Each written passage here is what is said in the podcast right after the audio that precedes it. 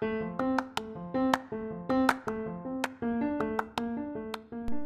Hola danzora, bienvenida a tu podcast Más que Danza. Yo soy Keren Jerez y estoy muy feliz de acompañarte en este trayecto donde quiero compartir contigo estrategias, herramientas, algunas innovaciones y novedades, pero sobre todo la esencia de una formación ministerial más allá de la danza. Acompáñanos cada semana para disfrutar este contenido, pero no lo hagas sola Llama a tu equipo para que también crezcamos en un mismo espíritu. Así la noticia que te llevas tú también la compartes con los demás y podrán ministrar con mayor convicción en el altar. Bienvenida al episodio del día de hoy. Hola danzora, feliz lunes, feliz inicio de semana. Nuestra nueva temporada tiene un ligero cambio y esto porque queremos apoyarte desde el inicio de la semana con las distintas herramientas que hemos dispuesto para ti. El día de hoy iniciamos con un tema súper especial y además que este es un mes especial. Lo primero es que ya enero se fue. Nosotros siempre pensamos, creemos o sentimos que enero dura muchísimo para irse, pero no ya se fue enero, estamos en febrero y disfrutando no solo de un nuevo mes, sino también que tenemos actividades para ti este mes que ya está corriendo y estamos súper felices de poder anunciártelo. Y es que el domingo 7 de febrero tenemos un encuentro para líderes y allí vamos a hablar de muchas cosas. Ya en el podcast anterior te comenté un poquito sobre lo que vamos a hablar, pero hay otras cosas, otros puntos súper importantes que vamos a agotar. Así que te invito a que vayas a Instagram y en nuestro enlace de la biografía puedas inscribirte para que recibas todos los detalles. El día 7 de febrero es domingo a las 8 de la noche, hora dominicana u hora del Atlántico vamos a estar compartiendo contigo, así como en nuestro taller de danza, mi amor por la danza que vamos a realizar el sábado 27 de febrero.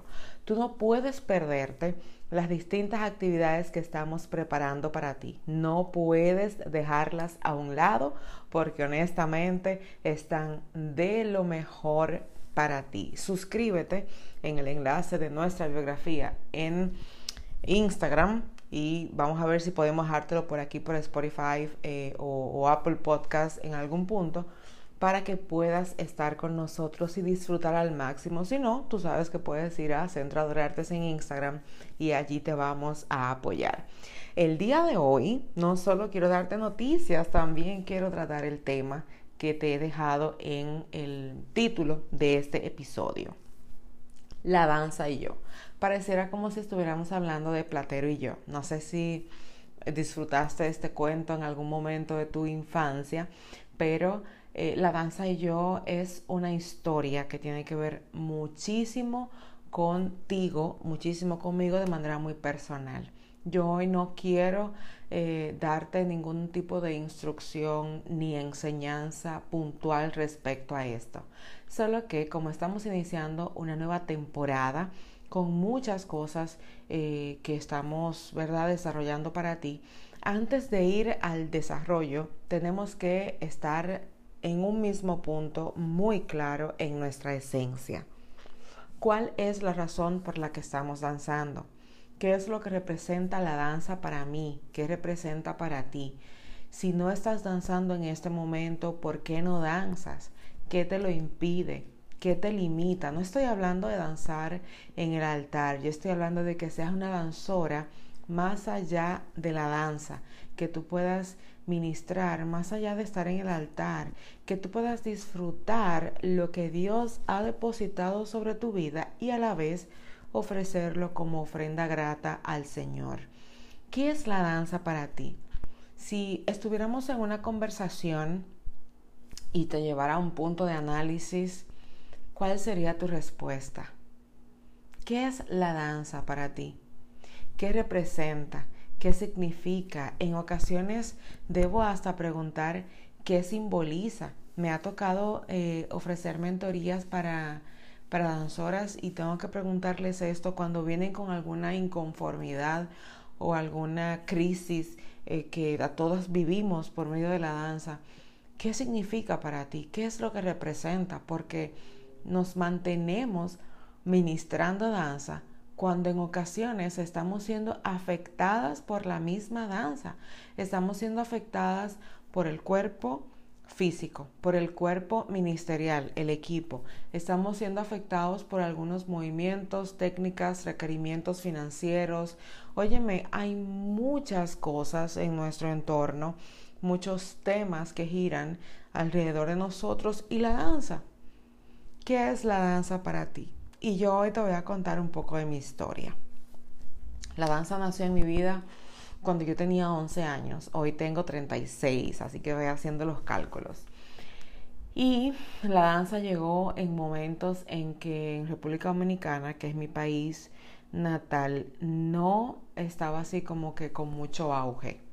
Es más, nosotras danzábamos descalzas, danzábamos eh, en contra de algunos líderes incluso de la iglesia nosotros porque siempre tuvimos el respaldo de nuestro pastor que hoy en día ya no está con nosotros sobre la tierra y es una persona que honro muchísimo desde su vida eh, hasta hoy porque apoyó el ministerio de danza, el servicio a Dios por medio de la danza, a pesar de todo lo que decían en la iglesia, en el concilio, nos defendió a capa y espada. Es algo que yo tengo que reconocerlo dentro de mi historia porque es lo que me hace a mí no defender la danza, sino procurar ministrar a través de todo lo que hago por medio de la danza, porque el testimonio que yo debo dar hoy se basa en el esfuerzo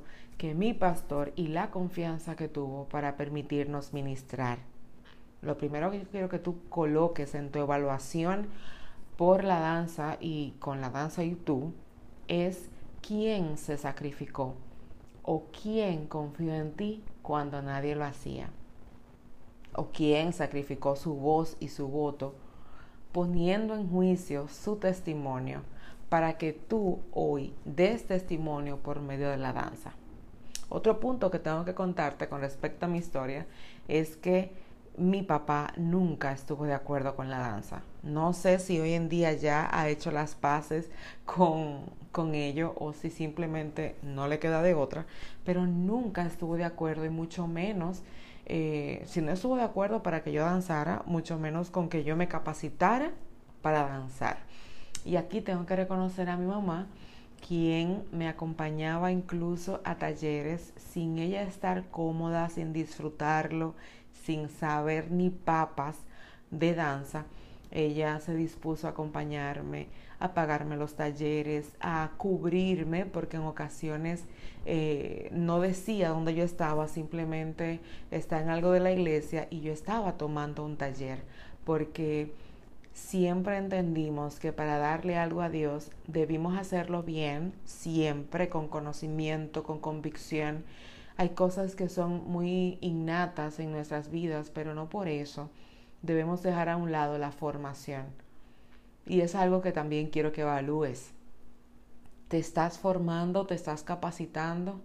Porque siempre he dicho esto y vuelvo y repito, si no quieres hacerlo con nosotros, no hay problema, pero debes hacerlo. Más allá de un video de YouTube, más allá de ver la danza que hace cualquier ministerio, por la sencilla razón de que lo que tú hoy día portas, lo que tú tienes y lo que Dios se ha dignado a confiarte, debe ser bien cuidado. Los pastores se forman en una academia de teología para enriquecerse en el conocimiento y desarrollo de la enseñanza de la palabra, porque nadie va a sumarle nada a la Biblia y nadie va a crear revelación extra que la que el mismo Dios, por medio de su Espíritu Santo, ya ha dejado para nosotros hoy. Pero se preparan, se equipan para hablar de la manera correcta, para cuidar gestos y ademanes, para profundizar en el conocimiento de la palabra, no solo lo que textualmente implica, sino su historia, de dónde precede, qué antecede y cómo esto se levanta para una formación personal de cada individuo en la congregación. Tú y yo tenemos que hacer un esfuerzo y yo tengo que reconocer que hubieron personas, más que mi mamá, también hubo una hermana de la iglesia que apoyó en ocasiones en ofrendas para que yo me, me, me capacitara. Y quiero hacer una salvedad en esto, la iglesia no tiene que pagarte clases de danza. La iglesia no necesita cubrirte tu formación en danza porque, y, y siempre digo esto, primero, no es necesario.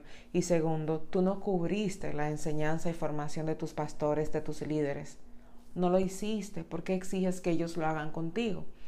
Y claro, siempre digo, esto no es ojo por ojo, pero primero la Biblia misma nos manda a nosotros a llevar nuestra carga, nuestro yugo. Y en el libro de lamentaciones nos da una referencia de que desde nuestra juventud aprendamos a llevar nuestro yugo. Y tú dirás, bueno, pero el yugo quizá es mi debilidad. No, el yugo es la carga que tienes que manifestar por mantener lo que Dios te ha dado. Mm, porque es muy fácil danzar bonito y no pagar el precio. ¿Qué es eso? Y no siempre es financiero. ¿Qué es eso? Que tú y yo tenemos que asumir como un yugo dentro de nuestra ministración. Tú y yo tenemos que pagar el precio. Y no podemos exigirle ni a la congregación, ni a los líderes, ni al pastor que cubra con eso. Si tú no puedes capacitarte o comprar un instrumento por alguna vía, solicítale a tus padres que cuando te vayan a dar regalo de cumpleaños, de Navidad, de Año Nuevo, de, de lo que sea, o sea, busca la forma. Así como mucha gente, no sé si en tu país le dicen igual, pero cuando queremos ir a comer con jóvenes de la iglesia y no hay eh, fondos suficientes, hacemos un serrucho donde cada quien aporta una parte de dinero para hacer la compra general. Tú puedes hacer un serrucho entre tus amistades, entre tu familia, y si alguien te quiere invitar a algo y para ti es más importante la danza que, que para mí es eterna porque va con nosotros en todo momento, más que un momento de comida o disfrute de risas, entonces dile, yo te cambio la pizza por un taller que hay, por ejemplo, o yo te cambio la pizza por eh, un vestuario, un instrumento que necesito comprar. Y vas a ver cómo Dios premia tu sacrificio, porque sacrificamos comida, sacrificamos vacaciones, sacrificamos eh, tiempo de ocio para poder dedicarlo al Señor. Tu historia con la danza determina tu nivel de esfuerzo, dedicación y sacrificio que ejerces para mantener vivo ese regalo que Dios te ha dado. La danza es un talento, no es un llamado, pero ese talento es un regalo de Dios que quizá no lo pediste y lo dejó en la puerta de tu vida. Si tu vida fuera una casa, bueno, en la puerta de tu casa, entonces te deja este sobrecito que dice, toma, danza. ¿Qué vas a hacer con esa historia que tienes? Yo quiero que recuerdes cuál es tu historia en la danza. Que si tú te pudieras escribir una carta a la tú de hace años atrás, cuando comenzaste a danzar meses o días atrás, yo recuerdo que le pedí este mismo ejercicio a una de mis alumnas, eh, mi queridísima Jenny, te mando un beso, le, le pedí que me redactara una carta donde ella se hablara a ella misma hace unas semanas ya atrás. Y fue hermoso recordar porque me puse en su lugar y también reflejé parte de mi historia con la pasión con la que nosotros danzamos hoy, que en ocasiones no es la misma que cuando empezamos. Y yo quiero que analices esto por último. La pasión que tenías cuando comenzaste a avanzar es igual o menor o mayor que lo que estás haciendo hoy. Porque si la gloria postrera será mayor que la primera, hoy en día tú y yo deberíamos decir, la danza y yo hemos crecido en convicción, formación y convicción y le doy a Dios lo mejor de mí más allá de la danza. Yo espero que hagas este análisis. Déjame saber en la publicación del podcast de Instagram o Facebook. Déjame saber cómo te fue eh, con este tema. Y si tienes tu historia que me la quieras contar o tu carta que nos la quieras también compartir, escríbela, ya sea en tus redes o escríbela por correo. Déjanos saber cómo te va. Déjanos saber cuál ha sido tu experiencia porque todos nos enriquecemos cuando le ponemos valor y atención a lo que realmente merece.